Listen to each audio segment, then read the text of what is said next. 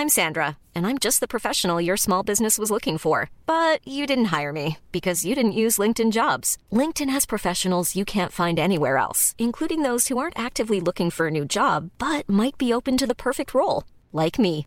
In a given month, over 70% of LinkedIn users don't visit other leading job sites. So if you're not looking on LinkedIn, you'll miss out on great candidates like Sandra. Start hiring professionals like a professional. Post your free job on linkedin.com/people today.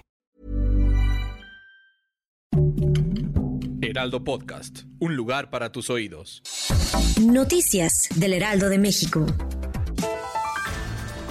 Ante la toma de tribuna del Senado, que mantiene la oposición, el presidente Andrés Manuel López Obrador calificó esa situación como una pijamada y llamó a los legisladores de la Cuarta Transformación a aguantar y no nombrar a los comisionados del Instituto Nacional de Transparencia y Acceso a la Información y Protección de Datos Personales y de una vez desaparecer ese organismo autónomo. Aseguró que en el caso de los senadores ojalá y logren un acuerdo en ese sentido, pero que les diría a los senadores que no están de acuerdo con ese instituto que no titubeen. Se trata de defender los bienes del pueblo. Este viernes 28 de abril, en punto de las 7 de la mañana, autoridades de la Ciudad de México dejaron ingresar a los primeros fans de la cantante española Rosalía a la plancha del Zócalo Capitalino. Desde el pasado jueves, muchos mexicanos y extranjeros pasaron la noche en las calles aledañas al circuito Plaza de la Constitución. Esto para ser los primeros en ingresar y tener los lugares más cercanos al escenario.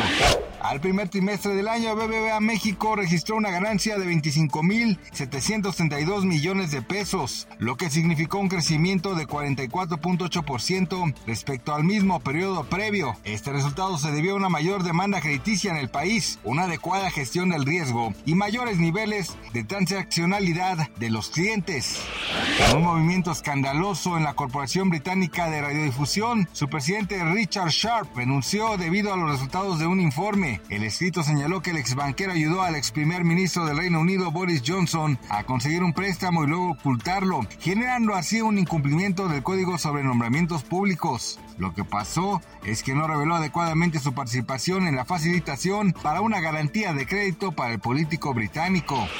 Gracias por escucharnos, les informó José Alberto García.